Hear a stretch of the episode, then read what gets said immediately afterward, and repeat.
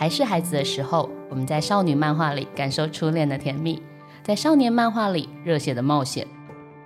后来才知道，还有更多漫画能接住变成大人的我们。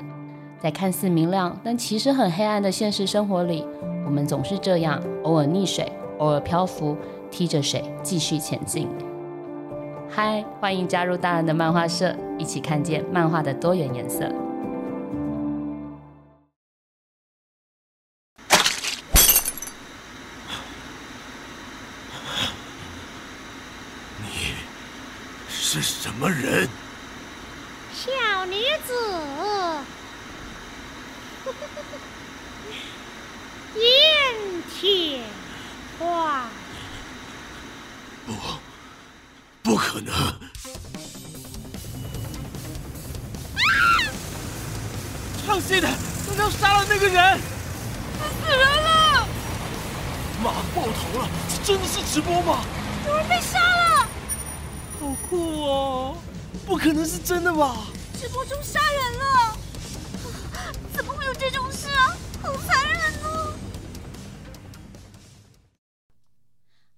好，欢迎加入大人的漫画社。我是主持人陈怡静。开场的这段声音是不是很吸引人呢？这段故事来自于漫画家常胜的作品《盐铁花》。故事一开场就非常的精彩哦，从一场杀人直播事件开始，描述一位京剧女伶成为超级英雄的故事。女主角的名字也非常的好听，叫做盐铁花。而且也跟各位报告，这本漫画要改编成电影了。好的，我们节目今天的来宾就是漫画家常胜，欢迎常胜老师。常胜老师，请跟我们的听众打声招呼好吗？大家好，我是常胜。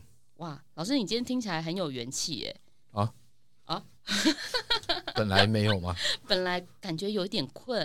哦、老师平常其实还蛮安静的，对不对？呃，对对。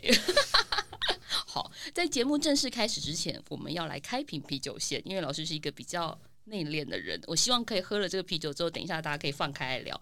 但是这也是满足我的私心啦，我一直很想要尝试在节目上开啤酒，把那个开瓶的声音跟那个碰杯的声音给录进来。可是要先说好哦，各位喝酒不开车，开车不喝酒，然后饮酒过量有碍身体健康。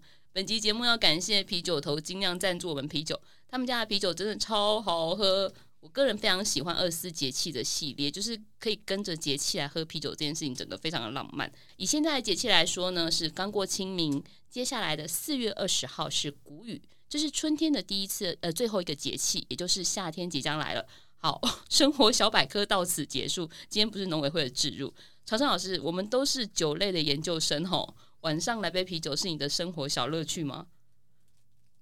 呃，是。结束了。哎哎，欸、各位，你现在知道为什么我要开啤酒吗？因为老师真的很安静，可能我们需要大概呃二十小时的暖身之后先，先给我喝一点。好，来来来来来，我们现在干个杯。哎、欸，好了，开了开了，开瓶开瓶开瓶，我们来开瓶。老师你开，不，还是老师你？老师你开你开。对，你用你采罐好了。哎、欸，开啤酒高手哎、欸。是被称赞，这样有开心吗？哎、欸，等下你还没有跟我干杯，怎么可以？哦，各位，我们今天在喝啤酒。哦，我就想到这种声音，我是不是好幼稚？好、哦，老师为什么画画的时候？什么？录音的标配就是要啤酒。啤酒头的老板，你有听到吗？没礼貌。好，老师画画的时候有什么样的怪癖？好像没有什么怪癖。刚刚不是问到喝酒吗？对，喝酒。对我我的，因为我的工作时间其实还蛮固定的，就是每天早上会六点起床，然后工作大概一直到晚上七点钟，呃，吃晚餐。在工作结束之前，大概六点七点吃晚餐之前，会喝一点啤酒。那你有特别喜欢的，比如说是口味吗？你可以接受？水果口味或者是一些奇奇怪怪的，像我知道很多男生不喜欢什么荔枝啤酒那种东西，不不太介意，有酒精就好，有酒精就好，很好，这也是我梦想的目标之一。那你喝比较 heavy 的酒吗？呃，也有啊，但工作的时候大概只能喝一喝啤酒，因为呃，喝了酒还可以工作，那是骗人的。对。所以大概就是啤酒吧。我们现在喝酒是可以工作的呀。好，今天因为是要聊天啦，所以可以轻松一点。而是最近最让我开心的一件事情，大概就是盐铁会要改编成电影这个消息哦。就大概是今年到目前为止最让人振奋的台湾漫画的消息。就这几年来，陆陆续续有一些漫画改编成电视剧啊，或者比如说像阮光明的《用九柑仔店》，左轩的《神之乡》，但是改编电影应该是第一部。当您知道说漫画要被漫改成电影的时候，你当下第一件事情是什么？做了什么事？呃，通常。如果我在工作中，然后得知一个还不错的好消息，呃，通常我就是会先站起来抽根烟庆祝一下，对，呃，所以懂内我的人是你吗？我我记得会 会剪掉吧？对，好，没事。我，我还记得，我还我还记得那那那那那天，就是知道这个消息之后，我就站起来抽了两根烟。哦。对我懂这种心情，就是、就是、抽烟庆祝一下。天哪，这句话我终于知道主人是谁了耶！老师，谢谢你的赞助。我觉得我们这个节目真的是有个神秘的 圈内效应吗？就漫画家来上节目，不但没有来宾费，还要抖内我们这个节目，到底是发生什么事？我真的觉得很抱歉。可是老师那个真的对我来讲蛮振奋的，然后我至今不知道那个捐款的人是谁，原来就是你。一阵沉默，所以其实这件事情要漫改，对老师来讲应该是非常重大的意义嘛。就是在您从事了漫画十六年的生涯里头，呃，当然了，对，因为我猜他是很多漫画家的梦想吧。那你有主意的女主角的演员吗？目前有自己想过啦，但是主要还是看导演导演的决定吧。对，可以在这里透露一下。我之前自己想的是，我很喜欢。蛮久以前的一个演员，叫叫什么？我忘了，他叫邱淑贞吗？呀，呃，我很喜欢邱邱淑贞。哦，哇哦！但是你知道邱淑贞她已经息影，然后结婚生子。对，我要说的不是邱淑贞，而是我之前自己想的是她的女儿，叫做沈沈月，是不是？很漂亮。对。呃，那我我自己想的状况是这样子，是在盐铁花的开场，不是有一段京剧表演，是妈妈跟女儿一起嘛？如果在很好的状状态下，就是如果邱淑贞可以演妈妈，那个女儿可以演主角演铁花，那那个那场戏会会很有意思。对，她就很美，然后身材很好啊，然后。那个眼睛里头就是很迷人的眼神，我觉得是连女生都会喜欢的样子。对，呃，anyway，她她她的演出有的时候就是符合我对盐铁花这个个性的塑塑造，就是时而刁蛮，然后你要刚强，要性感，要开玩笑，都都 OK 的这样子。好，哦，所以老师你抽了两根烟，代表那个心情其实特别的好。对啊，庆祝嘛，庆祝一下。好其实我们第一季的节目《大人看漫画》在静好听播出的时候，最后一集聊的就是二零二零最好看的漫画。那那时候很有趣哦，就两个来宾，他们都不约而同的选择了《盐铁花》是去年最棒的一个选择。那我自己也非常喜欢这个作品，该怎么讲？我很喜欢《盐铁花》刚开场那个很悬疑的开头跟角色设定，尤其这本书的封面 非常的抢眼。敏慧的形容是，他如果放在书店里面，好像就会对读者招手说：“来买我，来买我，来买我。”其实我只是说感觉啊，因为如果他真的这样讲出来，我应该会吓死。可是就很好奇，老师说，您当时怎么会想说要创作一个关于像京剧和女英雄这样的一个故事？还有这个盐铁花这个名字真的非常的美，能不能跟我们聊聊这个故事的由来，让一些听众也可以稍微知道一下我们故事是怎么发生的？大概在故事是大大概在五五到六年前，就是突然有一个想法，就是我们看。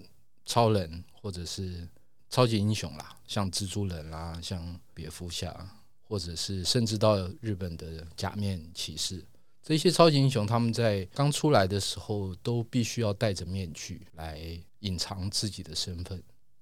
那我突然有一个想法是，如果如果说这个超级英雄是一个京剧的角色的话，其实他不需要戴面具，因为这个京剧的妆容在在画这个妆之前跟之后。基本上是判若两人。所以那个时候突然就有一个想法是，如果这个故事主要要讲的就是一个京剧女伶成为超级英雄的故事，那个是一个原点。在我小的时候，大概还没上小学之前，的爷爷他他很喜欢京剧，所以那个那个时候现在看不到，但是那个时候的野台戏是有京剧表演的。那我还记得很清楚，是在那个时候是在永和新生地的一个庙，叫做宝福宫，在宝福宫前面时常会有舞台戏，呃，野台戏。那我的爷爷他时常带我去去看。当然那个时候小的时候看不懂，但是慢慢的到我长大以后，有一些东西是你一直留在记忆里面的，那个就是京剧的女性角色那一种时而刚强，时而柔弱，有的时候又有一些刁蛮的那种感觉，还有他们的妆容是一直在我心里面一直惦记着，即使到到现在，我会觉得那个东西是很美的一个东西。所以一直有这样的一个心理因素，然后加上我想到了这个点子，把它结合在一起，就变成了现在的这个故事。那另外一个问题是，它的它的名字是怎么来的？对，阎铁花的阎是阎罗王的阎。对，铁花，我我觉得五年级生、六年级生应该并不陌生，因为以前有一出剧叫做《楚留香》。什么？我没看过哎。最好是，对，呃，楚留香他的最好的好朋友叫做胡铁花啊，真的吗？有这个人吗？好，我不要再笑你了。呃，那那个时候我在想这个主角的名字的时候，我希望这个名字是可以包含了柔美跟刚强这样子的要素在这个名字里面。那后来我想到这个名字，但实际上铁花这个名字。第一第一个人用的并不是楚留香这部剧，第一个人用的是不是他的父亲，他的应该是笔名吧，叫做铁花，就叫铁花，对，就叫铁花，嗯嗯。然后后来后来我决定了这个名字，但是他要有一个姓，对不对？嗯，对。我我一直一直想不出来他应该要姓什么，姓李啊？那那那这这个这个姓李 或姓长啊？不不好听啊，这个这个。感觉就是我我每天都会在嘴巴里念，但是心里面会念。比如说我我在看到某个人的姓的时候，我就会顺势心里面就会念哦，李铁花、陈铁花、王铁花什么都都不行。后来后来因为我在 FB 上面我有追一个以前的，不是以前，有有追一个明星一个歌手，这个歌手是之前从。星光大道出来的歌手，他叫做严艺格，阎罗王的阎，严艺格。呃，我很喜欢他的他的歌声。那某一天，我就是在 FB 上面就就看到了他的这个发文，我心里面就跟着就念，就就念盐铁花，盐铁花。突然我就觉得啊，对，就是这个。哇，好浪漫哦！所以盐铁花就是这个，好浪漫哦。就是跟严艺格有关系哎，呃，对，嗯，他知道吗？好，我们这个集这个集那个上上线的时候会记得 tag 一下演艺哥，就希望他可以来听这一集。然后呃，没有没有要干嘛的意思，好，蛮美的哎。老师，你刚刚讲的这些，其实很多元素都是跟女性是有关系的。那在你过去的作品里头，不管是 Baby 也好，奥德曼或是隐藏关卡，其实女性都是多数的主角。那几乎你你你也是非常会擅长，就是很描绘，很会描绘像女性的眼神啦、身段啊。那包括后来《阎铁花》里面的那个很重要的角色比嘉未来，也都是女性。为什么女人这么迷人吗？有两个原因。第一个原因是我觉得人类里面分成男人跟女人，但是最强的基本上是女人。这个是谢谢称赞，我认为啦。对，从从各种角度、各方面来谈，都是女人是比较强。第二个原因是讲一个我的秘密，我在创作上的秘密，就是我我很多时候创作的最底层的那个欲望，其实是有一点来自于我对于美这件事情的看法。对，那一个是女性，在我在在我看来是很美的。另外一个是，嗯，有一些时候，那个最最底层的那个欲望是是是想要把美这件事情把它把它画出来。这个我之前没有讲过，比如说在我的前两部作品，呃，奥德曼这部作品，它是描写中古世纪的。那你知道中古世纪的那个女性的装扮跟服装啊、呃，是很很吸引人的。对，有束腰，然后是束腰平平口的那个领口开比较低的那个。对对对对，就就像理性与感性那个年代的那样子的一个。那会创作奥德曼这部作品，其实最原始、最底层的，基本上就是，只是有一天我突然想到，我就想画一部像这样子的。这样子的一个一个一个题材，然后里面都可以看到这个中古世纪的这个女性，呃，西方女性她们的这个服装束腰啊，然后瓶口的这个呃衣服的这个造型，所以我才开始想奥德曼这个 故事。对，先从服装开，你这样一讲，我就马上也也不是先从服装，哦、就是先从那个美比呀，比比比如说我我我看到《理性与感性》的这部电影的时候。当然不止这部电影啊，比如说我看到这样的一部电影的时候，我我觉得那个他们里面的服装造型很很美的时候，我就会突然有一个欲望，想要好，我来做一个这样子的一个故事，嗯，来把那个那样子的一个美把它呈现出来。有了点子之后，开始去想它的故事的结构，这样子，对。明白。我马上想到你的封面呢，就有个女孩子穿那个，然后马尾那那那个。对很美，呃，就是某些角度来来看，基本上也也是我创作《盐铁花》这部作品的最底层的那个动机吧。是那个美的感受，到现在都还记得这件事情。对，对，那女性为什么强呢？啊，女性为什么是强的？就是我一直觉得女人以后来统治世界应该会比较好吧？哎，不好意思，哦，现场的两位男性。呃，我我觉得从很多方面去去谈。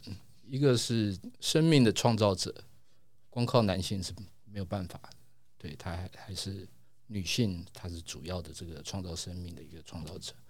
另外另外一个角度是，我不知道大家有没有看过很久以前的一部电影，叫做《第五元素》。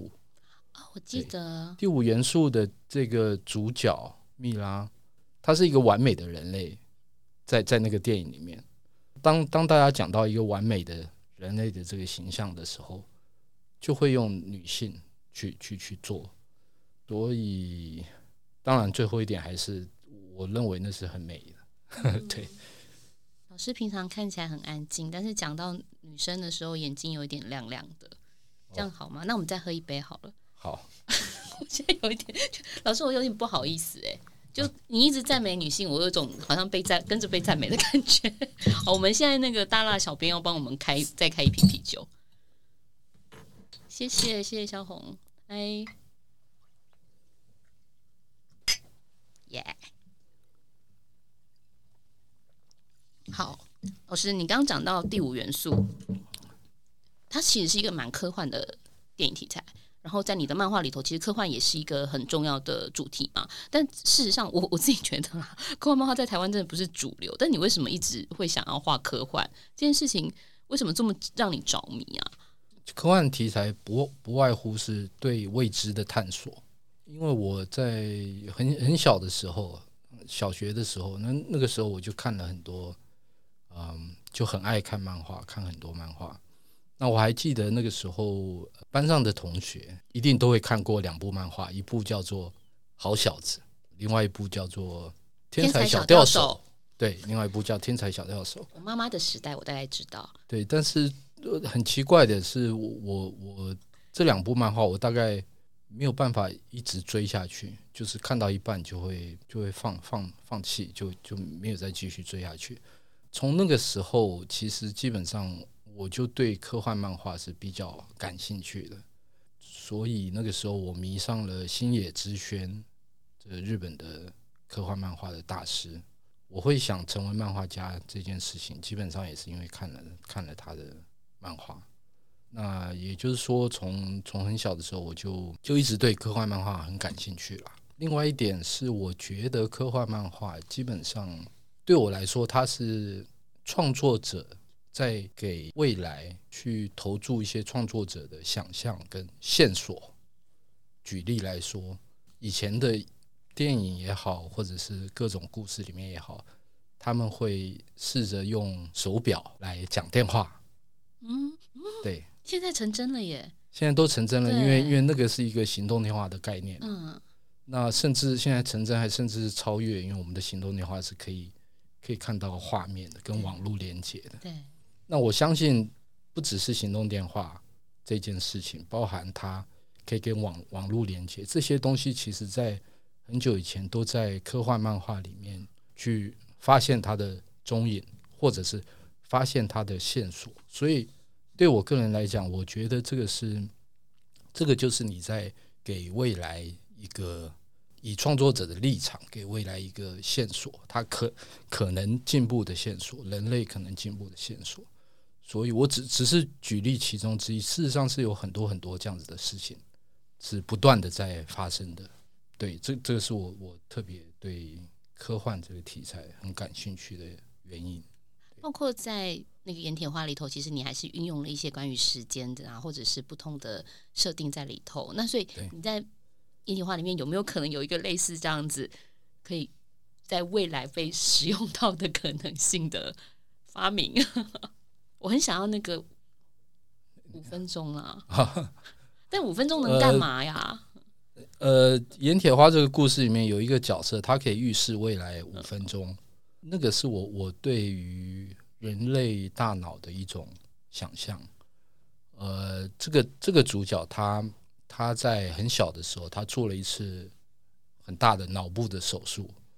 我的预设里面，基本上他是这个脑脑部手术是失败的，他是一个意外，就是他不晓得把大脑里面的哪一个回路给接错了，所以他是一个 bug。是一个意外，呃，有一种说法是，当你的脑袋的想法或者是运作方式不同的时候，你会看到的东西是不一样的。呃，这个意外让这个比较未来他意外产生了，他可以预示未来五分钟这样的一个能力。那基本上，我觉得这个能力大家都不陌生。为什么我会这样讲？因为我自己的感觉，当当我们遇到几分钟以后会有不好的事情，或者是非常好的事情，我们的我们会有一种感觉，一种心跳加速，一种不知道等一下会发生什么事情的那种感觉。那对我来说，那个基本上就是一种对未来所产生的一个预知的能力吧。在我的认知底下，其实我们的脑脑袋早就有这种能力，对，是还没有被开发。没错，没错。对。哇，哎，我第一次听到老师讲这件事情，觉得很有趣。原来是背后有这样的故事。对，五分钟啊，五分钟的话可以干嘛呢？我想想，逃走吗？哎，我怎么是想到逃走？你你不会有这样的经验吗？有的时候，等一下就要发生什么很重大的事情，你不知道是好是坏，但是你的心跳开始加速，或者是。你心里面有感觉，等一下会有一件事情发生。有过，有过，有过。我经常，你经常，对，我经常，对。所以在两根烟之前，比较比较严重的，像像是如果真的有很重大的事情发生的话，现在我会开始会发抖，会不自觉的那种是，那是有一有一点像因为太冷了，所以在抖那种状态。你最近一次是什么事情让你有这种预知的感觉啊？最近我讲两件，第一件是前几个礼拜我去参加一个咨询会，OK，呃，我要在发言之前我会开始发抖。哦，这个我也会，对对，会吧？会会会。但是实际上你在开始发抖的时候，你甚至不能，你你你甚至无法预知说，我等一下真的会举手发问吗？或是我等一下真的会讲这一段话吗？你都完全不晓得，对对不对？对对对对。你仔细去想，其其实是很多有这样这样的状态，其实是很多的。那基本上那个是一种你的脑袋的运算能力，就是他他从你的经验里面，他运运算运算出你未来的几分钟可能会有一些事情发生。对。这个话题，我觉得我们制作人会非常有兴趣，因为他是研究脑科学的。哦，很可怕。他但我 但我我我讲的只是一个空想，只是一个幻想，嗯、是从我自己本身的经验去去投射出来的一种想象。嗯，呃，我不知道他是不是真的，但是就就我的经验里面，我有很多这样的经验。老师讲这个，我就马上就真的可以连接到，因为我有些时候，比如说你要面对一个很重要的采访，或者那个人其实是你的某一种偶像型的状态的时候，跟他讲话会紧张，在那个开始之前，真的会心跳加速，然后你不知道等下会发生什么事，然后甚至我可能不敢问出原本想问的问题。然后有一个印象很深刻的事情是发生在二零一四年的时候，在安古兰，然后那时候我记得在安古兰的台湾驻驻法的代表处。我们其实，在讨论有关于漫画政策的事情的时候，我那时候大概脾气不太好，就是站起来想要呃 argue 一些关于漫画权利的事情。结果后来小钟老师说我那一天讲话让他觉得这个女生好凶，但是在那天要震撼，对他是就是想说，哎，是吴总在在那边恰北北的在那边骂代表处的人。其实我不是骂他，我就是跟他反映了一下，说我觉得种种的标案政策的问题会导致我们其实来不及准备很多事情，这样就是在国内的。以媒体角度来观察的话，但那时候要发言之前，我就是你像刚刚讲的那个状态，就是好像因为冷所以发抖，但其实不是，是是是你你你觉得有什么事情要发生了，会紧张状态。对，所以我们其实每个人心中都可能隐藏一个比较未来的被开发的可能性嘛。没错，没错。哦，好啊，这令人很期待耶。多，我觉得这个要多加练习了。这样这样讲，多加练习。这样讲有一点点中二，但是不晓得，说不定，嗯、说不定我已经练成了，你们不晓得而已。天啊，那你可以预知一下，等一下五分钟之后会发生什么事吗？我只练成了三十秒。好，老师那讲三十秒，五秒钟之后我会再喝一口酒。你根本就不到五秒，你两秒就喝了。啤酒好好喝。好，那再来倒一点。好，老师，这事情真的很有趣。现在这个时代，就像你讲的说，哈，它可能已经近未来的状态之中会发生一些。我我记得你跟我讲过这个东西叫做呃硬科技，对不对？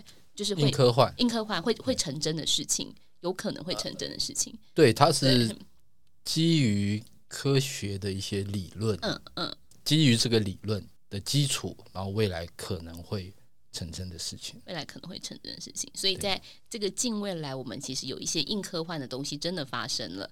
但是，好，比如说电脑作画这件事情，其实也是一个科技的进步嘛。那您过去十多年来，其实一直是用电脑绘图的人，为什么 从九命人开始，你要恢复这么淳朴的手绘的方式？你知道手绘很累耶。哎，我我不应该这样讲，因为我根本不会画。但是 我知道手绘很累，包括你的速度也好，或者是呃作画里面的错误程度也好，其实都是会增加的。那能不能跟我们谈一下，你这么一个向往科幻的人，却回到一个手绘的这种单纯之路的原因？我我从一开始，因为十几年了，我从一开始画漫画的时候，基本上就是从电绘开始，电电脑绘图开始。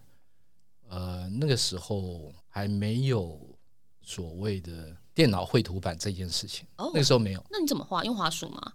不是，用那个 Wacom 的啊的那个那个叫做手绘板，嗯，而不是荧幕绘图板，是有差别。手绘板是有一个板子，板子你在上面画，你在上面画，然后你只能看荧幕。对，荧幕绘图板是你在荧幕上本身是一个荧幕，你在荧幕上画。对，现在很多人还在用手绘板呢。对啊，我我的手绘板还是第一代的。哇哦，对，很大一个，嗯，大概四四开的四开的图画纸那么大的一个，嗯，差不多这么大，嗯、比 A 三还大一点点。哦，那后来为什么用了这么久的电绘，你要回到一个用手画的状态？其实有很多原因啦，也可以说有是很多借口。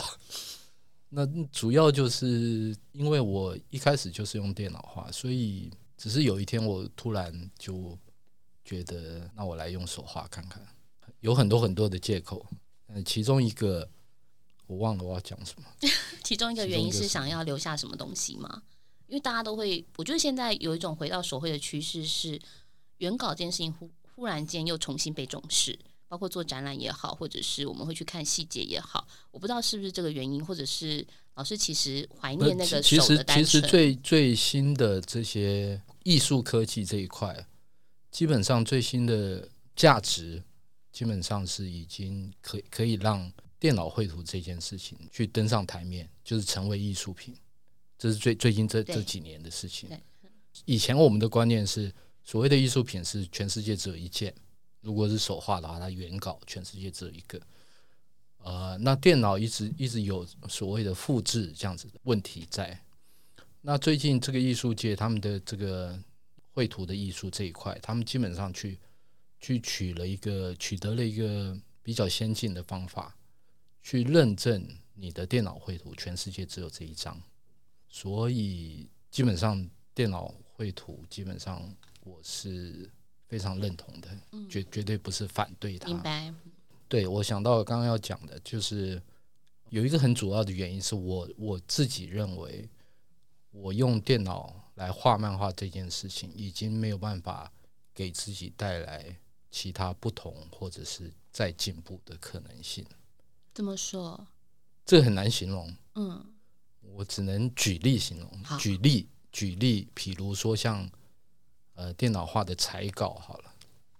其实现在的像年轻一辈的这个艺术家、插画家，他们用电脑绘图，他们做出很多很多很美的画面。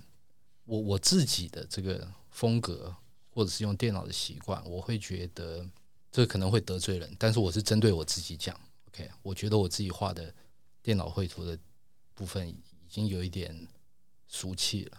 嗯。俗气的意思是你画得出来，别人也画得出来。只要它有软体，只要它有越来越新的这些功能，很多人都可以画得出来。那当一个东西被太多人去使用的时候，你就会觉得它有点俗气了。说坦白，但我说坦白，这是对我自己。我懂，我懂，我，我没有要攻击这个，因为事实上我是我是喜欢电脑绘图的。对，我觉得有一种好像，嗯。如果就写文章来讲的话，就是我好像没有在进步。我我，我必须很坦白的说，我觉得很多人画的比我好，在在电脑绘图这件事情上面，嗯，我说真的，他们画的比我好很多很多。对，所以你在寻找一个改变的方式，让自己不要停在那儿的状态。对对，呀，你比较会讲，我一直讲不出来，但是但是有一部分基本上就是这个意思，就是你大概没有再进步的可能性，嗯，很低啦，嗯，对。所以，当你你改变了一个方式，你用手绘的时候，你会再发现一些新的东西。比如说，手绘的时候，你必须要面对两件事情。第一件事情就是你你要面对不完美这件事情。OK，面对不完美就是你你你要面对你不能去修改嘛，对不对？你下笔了就起手无悔了。对啊，对啊。那另外一件事情是你要承认某一些不完美，因为某一些地方因为不完美，所以它。它是更美的，对。您指的是说，像手绘会有一个不确定性，对，它是会有一个，它它其实是包含了很多失败在里面，但这些失败在电脑里面是找不出来的啊、哦。比如说一支笔，它电脑是永远不会断水，也也不会用到笔要干了没有水，但是你你实际上你用手画的时候，那些笔快要干了，或者是因为你的。画的速度比较快，所以拖出那种断线的感觉，这个都是电脑比较难做到的。当然，电脑是有可能做到，但是它的那个过程不是经由你的手去做到，而是经由电脑程式去做到。对，去制造出来，去制造出来。所以你在画电绘的时候，其实会去追求那个手画的感觉。对，我就很好奇这个事情。不自觉的会，一定会。嗯、对，比如说我在画电绘的时候。基本上我，我个人会非常反对，一个是左右脸的复制这件事情。我我非常反对的原因是因为可以想一想嘛，事实上我们真实的状态下，人的左右脸眼睛好了，左右眼不可能是一样大的，所以是现实生活里面就是就是有那那些不完美，所以所以你你用电脑之后，你你用了这个。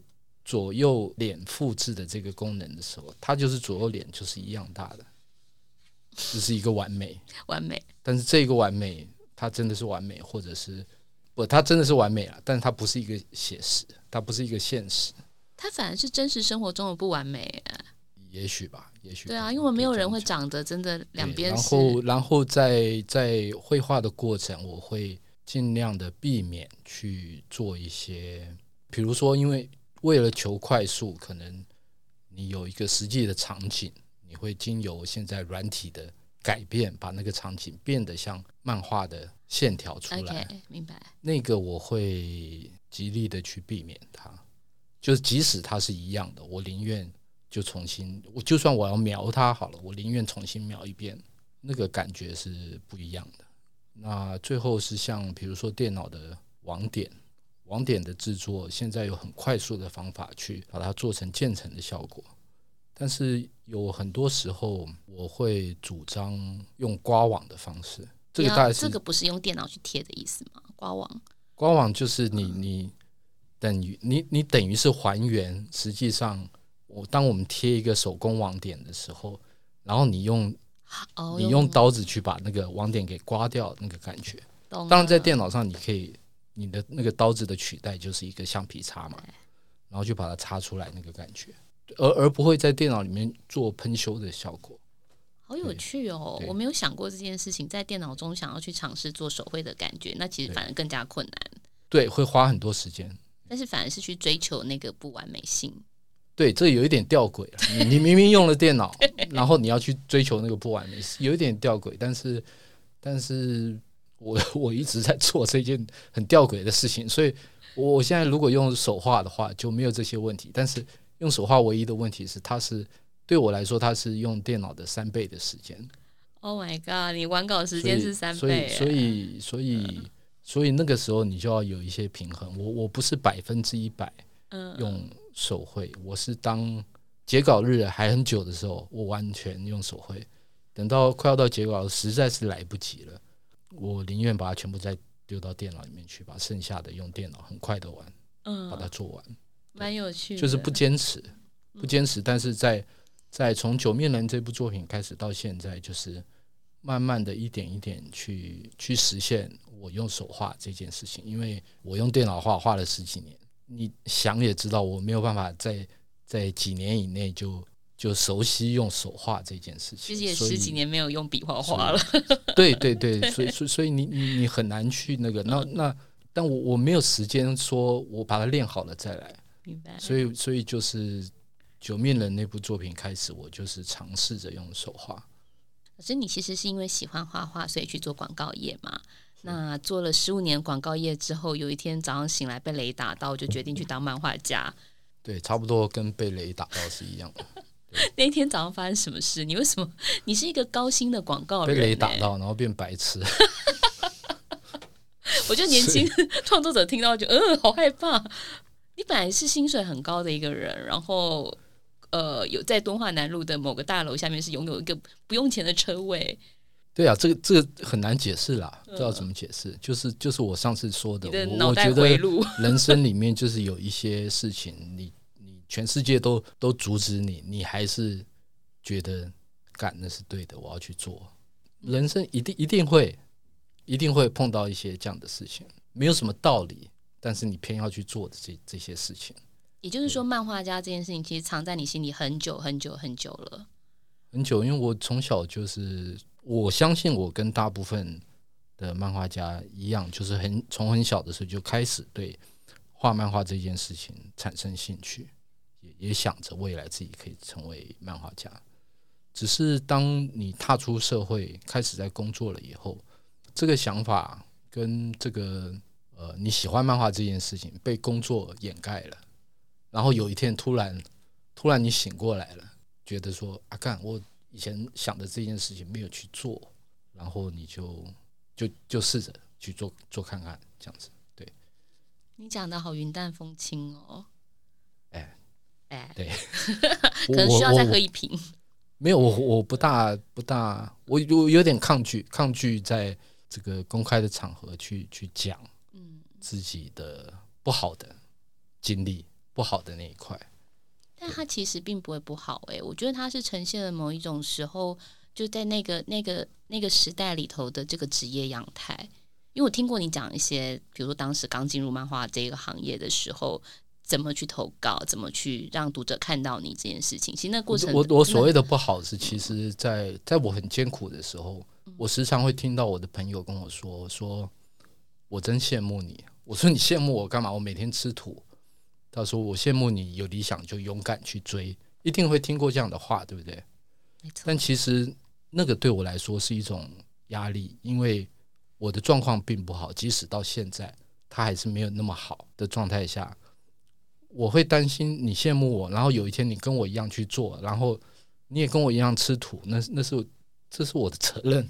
你懂我意思吗？我懂，我懂，就是是我害你对理想产生了莫大的这种希望，然后你你跟着我这样去做了，其实并不好。那我很难跟你说，干真的很不好，你要把一辈子都赌下去。我讲这话并不严重，因为我今年超过五十岁了。我说真的，我开始画漫画的时候，就等于我三十五岁开始画漫画，那那就等于是把我的未来赌下去了。所以我，我我我不不爱去去去讲说，哦，我以前是怎么样的，我以前有多苦这件事情，有一点抗拒去去这样讲。那我们今天不要在节目上逼问你了，请大家自己去看我以前写过的老师的报道，啊、他曾经透露过一点点。但那一次的采访，我印象很深刻，是访到后来，我反而很被你感动。哎，就你老师刚刚讲那个事情，是我可以明白的，就是。总有一件事情在你的心中，它是一个酝酿很久的事，然后所有的人都在你去做的时候会骂你说你笨啊，你干嘛？你为什么放弃什么事情而去选择这个选项？但是如果你不做，就会不快乐。但做了也不见得会快乐。对啊，对吧？人生本来就痛苦。这十六年来，我完全同意你。这十六年来画漫画，你你快乐吗？都有吧，都有，有快乐的时候有。痛苦的时候，快乐的时候是画女生的时候。快乐的时候是当作品完成的时候，那进一步可以得到，即使是全世界只有一个人也好，这个读者跟我说：“他妈的真好看。”这件事情，对，痛苦当然就是吃土啊。你可以想象一个超过五十岁的人，有一个家庭，然后他他的工作让他每次到过农历年的时候，大家都很开心，但是。对我来说，过农历年对我来说是一种难堪。他的难堪来自于已经过农历年了，我我没有办法拿一点点钱回家这件事情。对，我懂哎。呀，因为因为还有、嗯、还有很多行业都是这样啦。对啊，漫画只是其中一个，所以做做漫画真的好苦哦，你知道吗？我不是这个节目开始自己做一个月左右嘛，然后呃，大概两个礼拜前我回家，呃，回高雄就回我回我。我妈妈家长，然后要离开高雄要上台北之前，我妈就塞了三千块给我，说：“哎，抖内你的那个节目。” 然后当下我就说：“妈，你这很好笑哎！”但是你就知道他其实是在支持。请你到网络上去抖内，然后不要写出真的名字 好吗？你这样子我要怎么？那妈妈拿现金给我。也蛮好的，所以我就真的把它拿来租录音室，但其实蛮开心的。就是妈妈其实是站在一种她理解女儿想要做什么事情而去支持她的状态。那她也知道说，我自从离开记者工作之后，来想要做漫画的事情，这件事情会让自己的呃薪水骤降，但不做不开心啊。那做了其实也有点痛苦啊。对啊，一定是怎么办？大雄的好不不是，一定是一定是漫画好朋友。老师是你们是我的好朋友，好不好？我觉得很夸张，每个不是不是人啦，我是指漫画好朋友。嗯、OK，这是我 给你的给我称称号。谢谢老师，谢谢。那在画漫画这十六年的过程里头，你会有很焦虑的时候吧？就是比如说，像我的状态是，我会焦虑说，哎，我好多事情想做，但是我好像没有那么多时间。焦虑是一直都在啊，嗯，即使是现在也很焦虑啊。然后，因为因为。比如说我的习惯，我会把一个结构，这部作品的结构先想完整，但是细节我会在每一回里面去想。那截稿前都是焦虑的，焦焦虑那个细节你想的够不够好？呃，焦虑晚上睡觉的时候也焦虑，嗯，焦虑你白天画的这一张，觉得干为什么这样画？为为什么不是那样子画？睡觉的时候做梦也焦虑，做梦的时候你会梦到说，我晚上梦里面你会开始开始梦到说，正在赶赶的就是我隔天要隔天要交的稿子，可是白天醒过来之后你会更焦虑，因为醒过来之后你发现还没画，不是，你发现你画完了，但是你画的是另外一个东西，所以所以那个一直都会在的，对。好可怕的梦哦！就是你你你梦里面的时间是你很难去去体会的时间，但是那个梦你会很容易去体会。你画了很久很久，因为你整个晚上都在画，然后画完了，然后醒过来就醒过来的当下，你说干，我刚刚画的是不是我今天要教的东西？是是另外一个东西。对，你们漫画真的很辛苦，因为同样的梦境，我听麦叔讲过。就麦兰姐有一次跟我说，你知道吗？晚上做梦啊，梦到我那个什么什么稿子已经画完了，但醒来之后一个字都还没，呃，不，一个一个一笔都还没画，那好可怕哦。对，他晚上梦到魔法阿妈画完了，醒来以后发现，干，我应该画铁男孩啊，为什么画的是魔法阿嬷？就是差不多这个意思。对。但确实他在画魔法阿嬷的时候拖很久，要在这里爆他的料，很没礼貌。老师，这十六年来，我觉得你是一个呃，就是比较相对于在圈内是一个比较安静的漫画家，就我的感觉啦。那从你身上，我也会感觉到一种对漫画的坚持。可是这个世界其实蛮嘈杂的，会有各种声音哦。那个声音有时候会让人迷惑，然后很多时候，我不知道漫画家会不会也会觉得，哎，好像都没有声音，就是。我埋头一直画，一直画，但是男女也会遇到一些没有回馈的时候，那那会不会是让人更迷惑的一个状态？嗯，从没有声音这件事情，其实我我我我是射手座，我不可能没有声音的。嗯，比方说我喝了一点酒，可能会有更多的话，或者是讲话更大声一点。嗯，但是平常我给人的感觉比较没有声音，我猜是因为我我我的个性。我觉得我的个性就是我我对生活的态度比较像日本人多一点点，就是日本人他们对生活态度是不不去不去造成别人的困扰为一个生活的态度。我不知道实际上是不是这样，但但是我的状况比较有一点点像这样子。所以如果关心我在 FB 上的行踪的人会发现，我大概从来没有在 FB 上讲过不好的事情。对从来没有，从来没有，也没有突然发 FB 说他妈的怎么样怎么样，我遇到了什么什么很干的事情或什么，也也都没有。甚至我父亲过世的时候，我我没有任何人，没有人知道。我我从来不在 FB 上讲这些事情。那我我的原因就是我我不希望造成，即使只有丝毫一点点，我也不希望造成别人的困扰。对，所以。我选择在 FB 上贴一些胡说八道，或者是啤酒的我觉得好玩的事情，对对，或者是有关自己的作品这这一部分，所以比较是这样吧。对，那对读者的声音呢？啊，读者的声音，你说读者回馈给我的声音，嗯，会不会有时候觉得，哎，画画好像很孤独，得不到回馈？漫画家都寂寞，这是一定的事情。